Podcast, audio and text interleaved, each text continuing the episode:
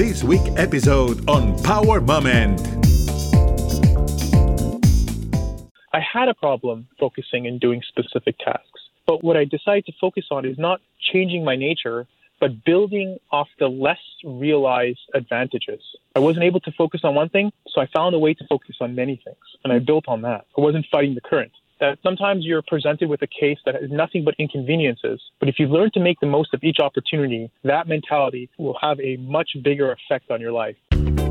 You are listening Power Moment with Paula Lamas.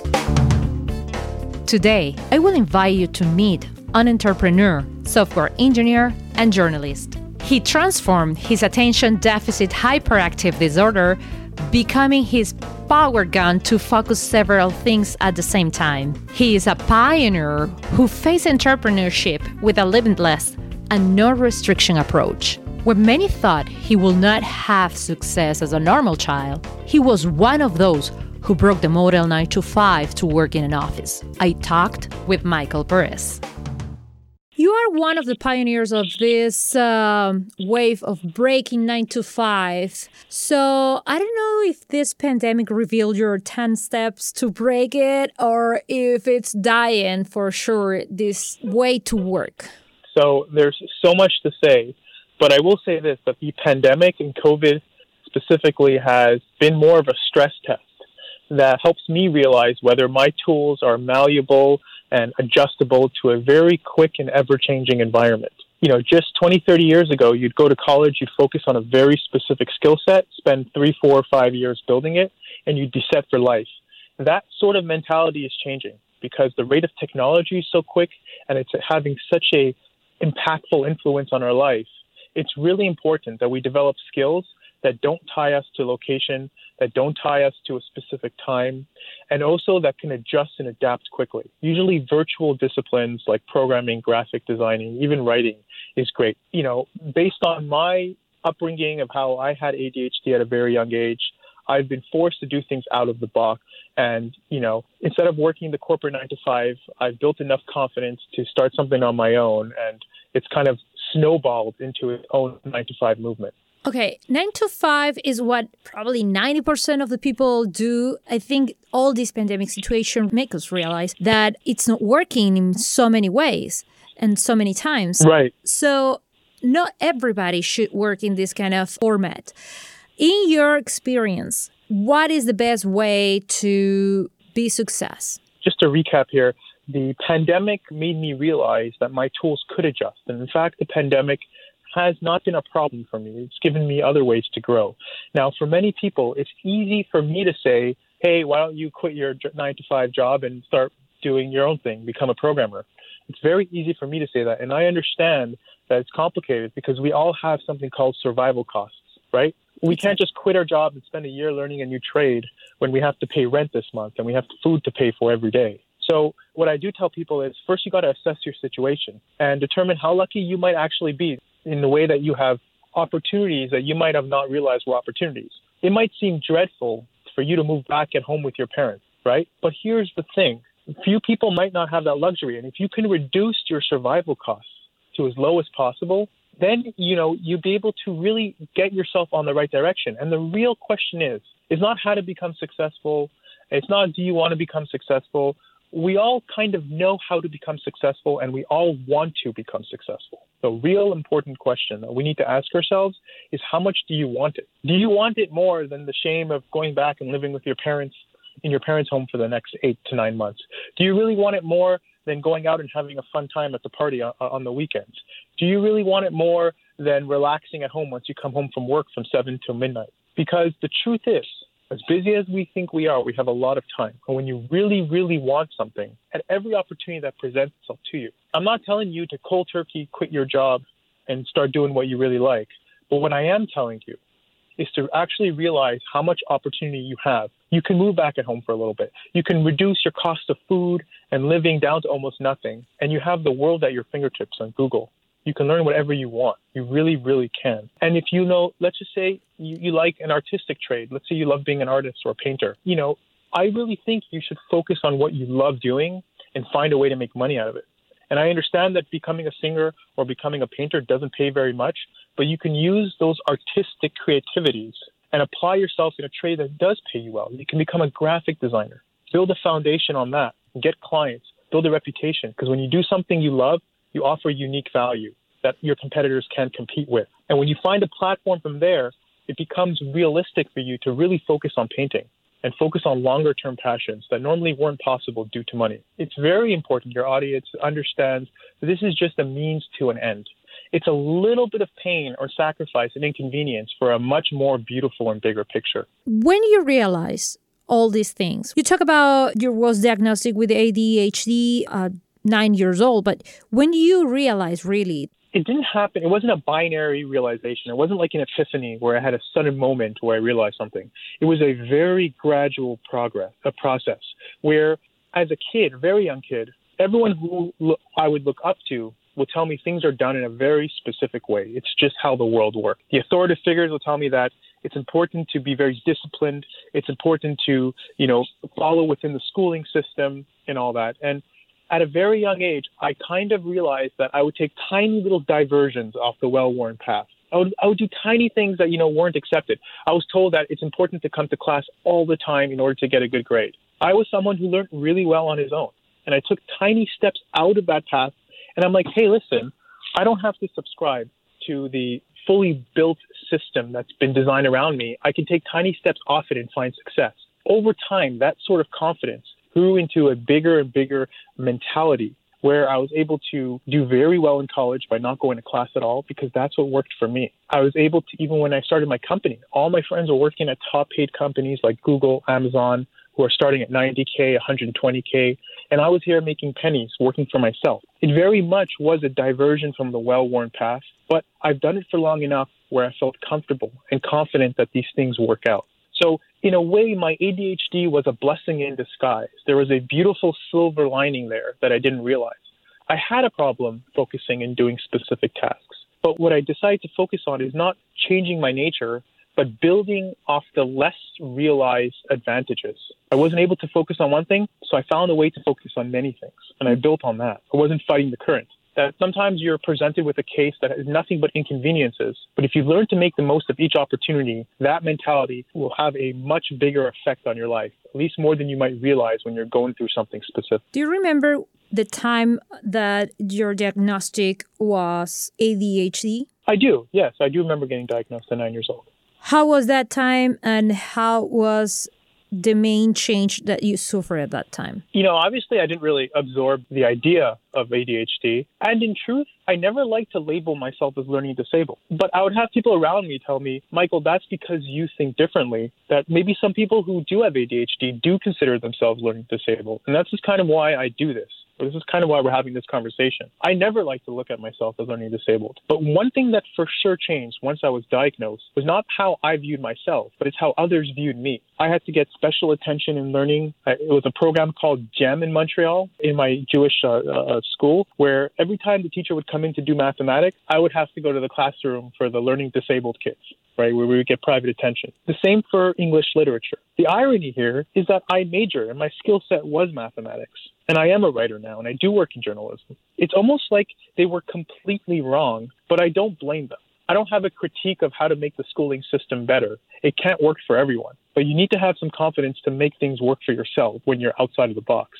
So, you know, I do see how when everyone labels you in a certain way, it's easy to conform to that label there's something deep inside you that speaks to you. You want to build on that because you know yourself better than everyone else thinks that they know you. And we can broaden it to any sort of learning disability. But my key to people here is take the bus at 6 a.m. in the morning on a Monday morning. You're going to realize that not very many people love what they do. In order to bring your life to a happy place, you have to be willing to do what you love work very hard on that path and find creative ways to make money. Because when you do what you love, your life is so much better than working for a corporate mold, doing something you don't necessarily love, and that's a third of your life that you're wasting. My advice to people to take away here is, is a lot of times we're trapped into menial work or laborized work because we have to pay for those, what I call survival costs. But realize that this is a trap that you have to break out. start to assess, you know, if you can move back at home, if you have something you really like, you like being a singer, you like, you know, you like being a dancer, and that specific trade might not make you money, it's time to be a little innovative and realize how you can leverage and think slightly more abstractly, how you can leverage those types of tools, offer value in a way that the market does demand it, and then build a platform so you can still work, let's say, as a graphic designer, and then you now you have the platform to work as a painter, and you can use your creativity for painting to offer people unique value in graphic design. One thing I tell you is you've got to be willing to put up a big fight in the beginning to have a very happy ending. If you don't, if you're too scared to put up that fight, you're going to be locked in a system that's not really good for you. What would be your advice for those parents that now they realize that their kids has this attention deficit? Right, Paula, that's a really good question. It's a really good question. I'm not a parent. But you was a kid. System, I was a kid. Yes, yes. I'm on the other end of the perspective here. But what I will say is that the school doesn't always know what's best for your child, and I think you should listen to your child and find out what he loves and allow him to build on that instead of forcing him into a system that he might not like. High school and elementary school really respects discipline and structure. But the people who really shake the system are the people who find ways to be constructive out of that form because they think in ways that other people haven't yet. That's what it means to be an engineer. An engineer is thinking of innovative solutions that other people haven't thought of yet.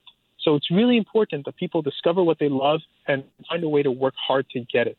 That's the most important thing to me. It's not conforming to the system. It's being willing, it's willing to think outside of the box and also having the determination, the desire, the passion to pursue that process. That to me is really hard. That's the fuel in the system that you need to give it to your child. Speaking about innovating solutions, you also help artists now in this digital era, let's call it like that, uh, where everything is on, I don't know, social media platforms. Let us know a little bit more right. about it. Sure. I initially started out building websites in my basement. And then we opened up a web development company. Then we moved to a web hosting, cloud computing company. Then we started doing all sorts of marketing, LinkedIn, Instagram, and then we started doing branding. And now, you know, as a journalist, we help people get in the news. We talk about all sorts of interesting stuff. And yes, I've made it in a way of my life's mission to take people who do have that energy and that fire in them and they're trying to break into certain industries that are hard to break into. I've developed an understanding, but also resources to help people get there. So, yes, we do all sorts of really cool stuff public figures, singers, actors, and we really help them bring out their own potentials that they know they have inside them. What is a big mistake that people are making right now on social media, for example? They try to copy what others are doing and they don't think and they're not creative on their own. I think that what helps you stand out from amongst everyone else is being unique. And I really think that giving people specific value, giving, giving, giving, then asking is the secret to success in life in general and specifically in, for this conversation in social media. People, you know, let's just say they do real estate, they start putting their services and houses that are up for sale, but that's not a value to people. The secret to finding success on social media is first and foremost to find a way to give people value first. And then the law of reciprocation is a force that's in nature and it works really well. You give, give, give. Honestly, you don't even need to ask. People will eventually give back. And I will say this not everyone will give back, but not everyone has to give back. Only a fraction of people have to give back in order for you to make this system work. Also, you have an amazing way to see the world. For sure, you travel a lot. You have amazing tips. I don't know if those advisors are able to be update in the middle of this uh, unknown situation that we are living right now? Right. It seriously depends where you go. You obviously need to be safe because that's the most most important thing. Um, and to be honest with you, people seem to admire the fact that I travel so much, but it's really just a perk. It's the least impressive part of what I feel my life has. I'm grateful because I get to do what I love, and I've carefully picked the right tools in which I do them. So this way, I have degrees of freedom. I have the liberty and movement to travel because I'm not tied to a location. The real thing we need to focus on is finding what you love. Now, in terms of traveling, I don't like to um, travel in the sense where I go one place for a few days and I go to another place for a few days. I kind of like to try out new places for extended periods of time, whether it be, you know, a few weeks up to a few months, sometimes even up to a half a year. And, you know, I kind of oscillate between being on networking and creative mode, and then being the hunkering down and nitty gritty technical mode where I'm building new skill sets. I'm doing stuff that's very secluded and needs and I need to be isolated. So when I am on the creative aspect of, of my work, I go out there, I'm constantly exposing myself to new places. I'm constantly meeting new people, and this allows me to greatly broaden my network. Going to places like Hawaii, where people are looking to make good memories, is a great place to expand on your network. Using tools like Bumble Biz is a great way to expand on your network. You never, ever, ever want to get too complacent. When you get complacent, that is, you're comfortable with, you stop feeling hungry for expanding on your skill sets, for expanding on your services, for expanding on your network, that becomes the death of you. You get locked, especially in the realm of, let's say, you know, my world, computer science you know, you can spend three, four months learning a language, and the second you master the language, it's time to move on to the next one. It's a very annoying feeling because technology moves so fast. If I stick with a specific language, my competitors now are going to become, are going to have an advantage of, above me because they're going to be learning newer tools because every single month there's a new tool that comes out there that we need to jump on. So my advice to people here is to always, always stay hungry. Never get too satisfied with where you are. Always be willing to be a student again. Being a student is tough because you're surrounded by people that are way bigger than you. And you always want to feel like you're the smallest person in the room. Because this way, you feel like you've got something to catch up on. You've got so much to learn. I take every job that I do as if it's my first week on the job. Never get complacent. And that's my one of the most important pieces of advice I can give someone who's trying to break into the industry. What do you think have been your power moment? When things are the toughest, there's always something really bright around the corner, and that's given me the strength to fight. I really think that if you're willing to fight in life, you get what you want at the end of the day. It always works out one way or another. That's the kind of experience people need. They need the kind of confidence to be able to, again, get off that well worn path for an extended period of time, knowing it'll all work out. And in order to have that sort of confidence, you have to start doing very small things and building confidence and confidence and confidence until you're willing to take on the big jobs. You know, I really don't see what I do as a choice. I really don't because I know I can work for a corporate lifestyle, but I know for a fact that I would never be happy doing so. So it never seems like a choice to me. It's almost like it's just how I'm wired, where I wake up every morning and, you know, sometimes I tell myself I work so much and sometimes I'm getting so little because I'm undervalued. And that's how you break into industries. You've got to be willing to be undervalued to compete within a system that has a lot of well established resources. And sometimes I wonder if it's all worth it you know, I'll sleep it off. I'll wake up the next morning and then I wake up and I go, nah, this is 100% worth it. I have no control over that process. It just happens. And, you know, this comes down to the point where sometimes people say, why don't you, you know, help out, you know, why don't you broadcast Breaking 9 to 5 to everyone? And the truth is, I don't impose it on people because for some people, this isn't worth it. For some people, they're happy working 9 to 5, coming home, having a beer, and watching the game. Some people are happy. You know, you know, you message some people at Friday afternoon and you say, "Oh, can you give me an update on something?" They go, "Oh, I don't have my work email. I'll respond to you on Monday." There are people who are happy doing that, and I will never convince them to break the nine to five. But there are other people who just aren't happy doing so, and those are the people I try to appeal to. One more thing. As a founder of so many startups, how do you see yourself in 10 years? I really don't know. And that's again, that's a wonderful question. And I don't need to know. Right now, I have a brick in my hand, and I need to worry about the perfect way to place it. Once in a while, I'll step, step back and look at how this castle is being built. But right now, I focus all my energy on today and placing this brick perfectly. Because if I continue placing each and every brick perfectly, I'll be, when the right opportunities present themselves, I'll have the ability to make the healthiest decision. And I'll give you an example. Okay. A lot of us who are entering college don't necessarily know what we want to do with our lives it's almost like a chicken and egg situation where the more you know, the more you just, you know, you're sure about what you want to do. And here you are being told to pick a specific path in life when you practically know nothing. And what I tell people is, you know, let's just say you study psychology and you're you're halfway through your degree, you're two years in, and you say, you know, I really don't want to be a psychologist. And there's so much work I need to keep my grades high, right? I need to spend hours studying every single day. Here's the thing you can burn out, lose motivation, or you can work super hard knowing that you're not even going to become a psychologist and you're going to get straight A's. Now, when you want to transfer, you want to transfer to computer science, you want to transfer to biology, you have good grades, the opportunity now is possible. You didn't worry too much about far ahead. You had psychology courses you need to study, and you put all your energy. And then when the time presented itself, you were able to make the healthiest decisions. Even more so, this world works in a very abstract way. Skills are always transferable. You might wonder at this point in your life, what does being a good psychologist have to do with being a good computer scientist? In fact, I'll tell you that probably almost everything. When you have all the skill sets of a computer scientist and now you enter the real world, understanding how people think, emotions, interaction, networking, right? You are only as good as your weakest component. If you make the most of every opportunity, you'd be surprised about how much more you capitalize on, no matter what path you take in life. Now, when it comes to the businesses, I've hopped around. I'm very careful that I don't do too much of nothing. I really focus on a skill set, spend a good amount of time, master those skills, and then I come back to that mentality of not being complacent and hop on to a subsidiary service, a side service. And I keep expanding outwards. And then before I know it, all these founding companies come together and, and you know, and offer a complete service where now we're actually represent individuals online and we do everything for them from setting up their technical infrastructure to getting them in the media. It's the whole A to Z process. Thank you for your time, your honesty, and your good vibe, Michael Peres, and for share all this time with us. Thank you, Paula. I appreciate it. You can follow Power Moment in social media at Power Lamas in Twitter and Instagram. In Facebook, Power Moment with Paula Lamas. This is a GGSI production.